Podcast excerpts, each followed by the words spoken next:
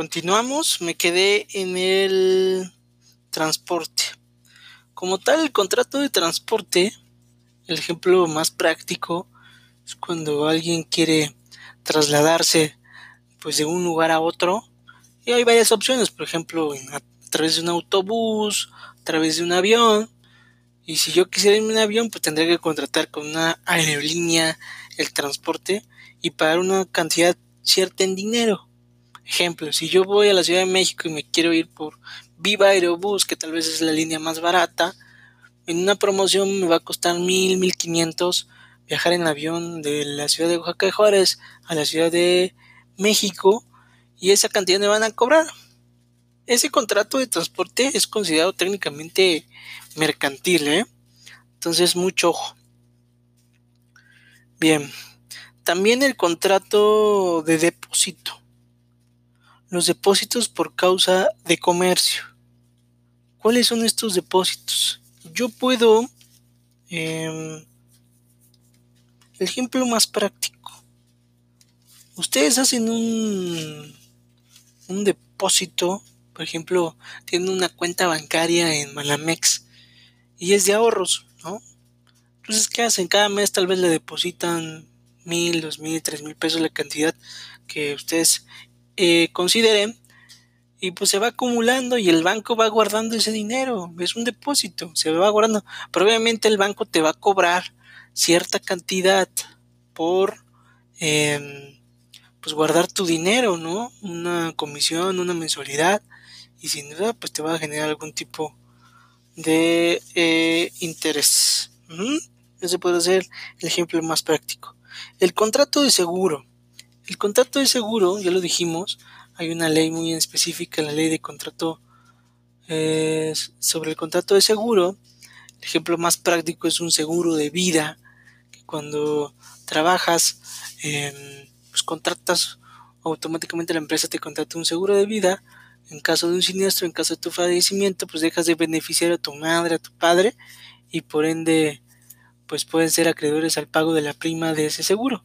Si te aseguraban por un millón de pesos, pues probablemente te den medio millón, setecientos mil pesos, y sin ningún problema el beneficiario podrá comprar, este, cobrar dicho seguro.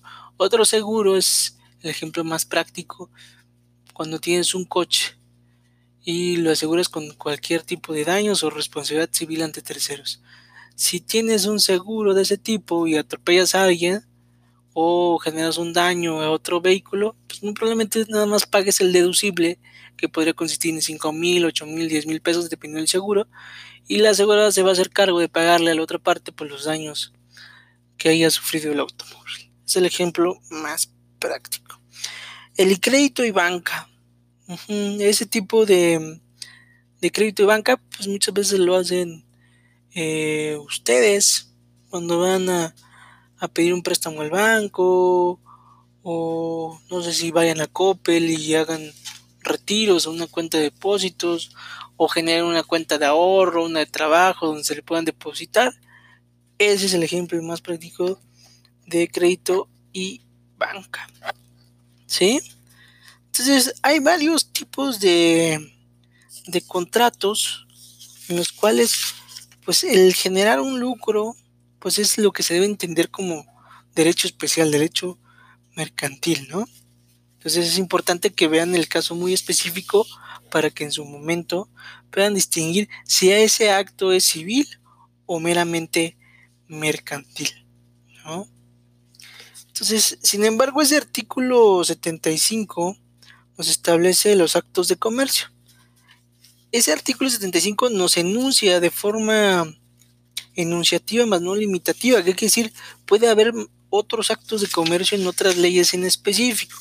Entonces, por ende, yo lo que les mencioné es que deben de tener muy en cuenta el acto, qué es lo que están realizando, independientemente de las personas que realizan em, el acto de comercio, la actividad empresarial, lo que sea. Continuando, vamos a empezar con el tema de la empresa. La empresa sin duda debe entenderse como es una figura de índole económica cuya naturaleza intrínseca escapa del derecho. Su carácter complejo y proteico, la presencia en ella de elementos dispares, distintos entre sí, personales unos, objetivos o patrimoniales otros, hace de la empresa una institución imposible de definir desde el punto de vista jurídico. La empresa debe entenderse, em, bueno, desde el punto de vista jurídico si hay una definición. El artículo 16 de la Ley Federal de Trabajo establece, se entiende por empresa la unidad económica de producción o distribución de bienes o servicios. Ejemplo. ¿Quién podría ser considerado una empresa? Pues el ejemplo más práctico, Bimbo, eh, Bonafón, cualquier empresa que se dedique a la, a la distribución de bienes y servicios, Chedragui, Aurrera, Walmart, eh, farmacias similares, farmacias del ahorro, Domino's Pizza, cualquier eh, unidad económica que se dedique a la producción o distribución de bienes o servicios. De tal forma que pues prácticamente nosotros estamos eh, pues en general el tema de globalización pues, está manejado bajo la empresa, ¿no? La empresa es la que genera la distribución de bienes y servicios y por ende esa empresa pues se debe considerar comerciante. Y si realiza algún tipo de acto en específico, pues si es considerado comerciante, pues va a realizar por lo general actos de comercio. ¿Sí?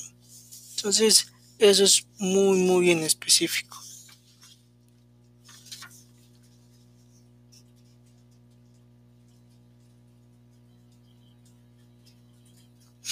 Ok, uno de los elementos de la empresa, em, bueno, tiene varios elementos la empresa. El primero es el empresario, o que también muchos en la vida cotidiana lo llaman comerciante. El empresario, ¿quién es? Pues quien crea esa empresa, ¿no? En su momento, en un inicio, alguien creó, por ejemplo, Bimbo SADCB. ¿Y ante quién fue a crear la empresa? Pues ante un notario o ante un corredor público y como tal, junto con otra persona, porque lo más probable es que hayan sido dos o más personas o doce más socios que crearon Bimbo SADCB. Bueno, que hay que recordar que Bimbo es la marca y la denominación o razón es eh, Bimbo SADCB, por ejemplo. Pero esas personas o esas personas que crearon Bimbo SSB, pues son técnicamente quienes son los empresarios, son los que se deben de considerar pues esos empresarios. Asimismo, cuando se crea esa empresa, por ejemplo Bimbo SSB, se generan con cierto patrimonio, ¿no? ¿Sabes qué? Cada socio va a aportar 500 mil pesos, un millón de pesos, 100 mil pesos, mil pesos, lo que sea, pero son socios y todo ese patrimonio pues forma parte de la hacienda o patrimonio de la empresa que en su momento pues puede estar distribuido entre todos los socios, ¿sí? ¿Quiénes forman más, quiénes forman parte de la empresa? Pues también el, la fuerza laboral, ¿no? Los trabajadores. Técnicamente pues para que opere bien pues debe haber trabajadores y como tal pues esos trabajadores reciben un salario cierto y un salario um, quincenal, semanal, mensual, a través del cual pues reciben una remuneración por el trabajo realizado, ¿sí? Otro punto importante, pues bueno, esos serían los tres puntos que deben contener la, la empresa. Uno es el empresario, quien lo crea, los socios, la hacienda patrimonio que tiene esa empresa, ¿no? Dinero, muebles, muebles, lo que sea, y el trabajador, el capital humano principalmente. ¿Sí? Por ende, es importante mencionar que esa empresa técnicamente debe tener un establecimiento y como tal, ese establecimiento es donde se ubica la empresa y donde se instala y se desarrolla su actividad mercantil.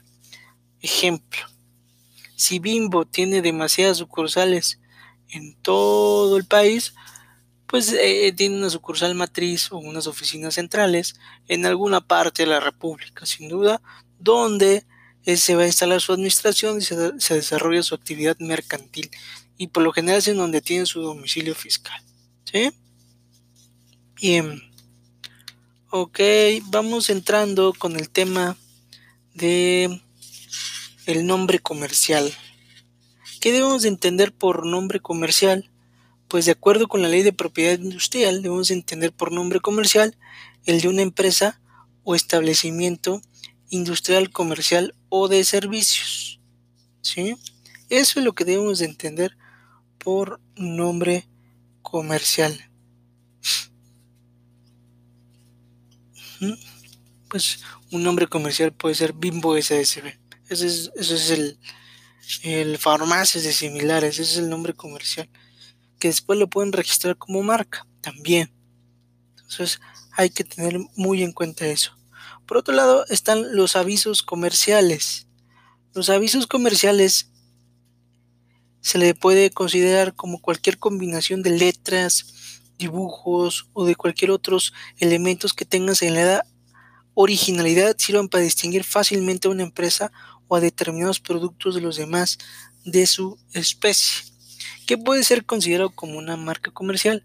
Ejemplo, farmacias similares. Tiene, em, tiene un aviso comercial que dice lo mismo pero más barato.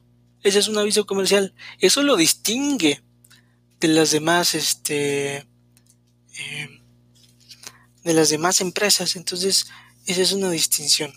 Y también debe de considerarse el tema de las marcas. Las marcas son los signos visibles que se distinguen productos o servicios de otros de su misma clase o especie en el mercado. Podrá ser usada por industriales, comerciantes o prestadores de servicios y el derecho de su uso exclusivo se obtiene mediante el registro ante el Instituto Mexicano de la Propiedad. ¿Cuál podría ser una marca? Una marca, eh, ejemplo, el famoso simicondón que venden en las farmacias similares. Pues se entiende que, esa es una marca muy específica de, de farmacias similares, ¿no? Porque también tiene un registrado eh, como marca el doctor Simin. Entonces también registraron el Simicodon y se entiende que es una marca exclusiva de farmacias de similares. ¿Sí? Entonces, ese es un tema muy bien específico que hay que entenderlo. Y pues bueno, como tal empresa, pues tiene sus sucursales, pero también pueden tener franquicias. ¿Cuáles son las franquicias? Existirá una franquicia cuando con la licencia de uso de una marca se transmitan conocimientos técnicos o se proporcione asistencia técnica para que la persona a quien se, se pueda producir o vender bienes o prestar servicios de manera uniforme y con los métodos operativos. Ejemplo. Si farmacias similares ya no quiere tener sucursales, pero si quiere tener franquicias, a mí, Víctor Porros, me puede eh, ceder los, la licencia de uso de marca y me puede vender todo el modelo de negocio para que en un momento dado yo pueda instalar una farmacia similar con las mismas características como si fuera una sucursal, pero al final quien está al frente de esa franquicia pues es un particular que en este caso sería yo, ¿sí? Por otro lado también está el tema de la patente.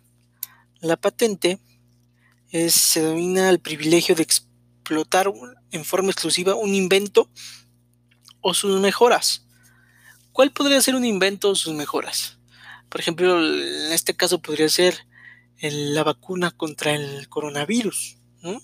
Si farmacias similares patenta la creación de una vacuna, pues él puede explotar esa patente durante 10 años y a partir de los otros 10 años, pues ya otra persona físico moral podrá explotar a través de otra marca pues la misma, la misma patente de la vacuna contra el coronavirus, ¿no?